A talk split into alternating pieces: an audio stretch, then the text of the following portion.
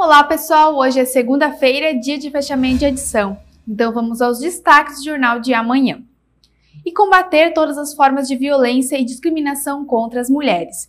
Essa é a finalidade da Procuradoria Especial da Mulher, que amanhã, dia 17 de janeiro, completa um ano de atendimento no município de Timbó. E em entrevista ao JMV, a Procuradora Especial da Mulher da Câmara Municipal de Timbó, a vereadora Gilmara Giotti, faz um balanço das atividades desenvolvidas ao longo do ano, tanto na questão de atendimento como em ações. E o T-Rex segue exportando talentos do futebol americano para outras ligas. Atual campeão da Liga Brasileira de Futebol Americano, a equipe timboense teve vários jogadores destaques que desper despertaram o interesse de equipes de fora do Brasil. Três deles já estão com os passaportes carimbados para a Europa. Marlos Reis, Fabrício Nani e Eduardo, Eduardo Petter. E a partir do domingo, dia 22 de janeiro, o Verão no Parque está de volta em Timbó.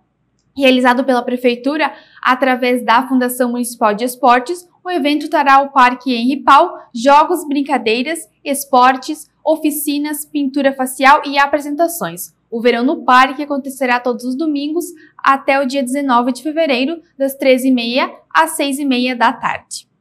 Bom, pessoal, vou ficando por aqui e essas e outras notícias sobre segurança, turismo e cultura você confere amanhã. Nos acompanhe também pelas nossas redes sociais e pelo nosso site. Até mais!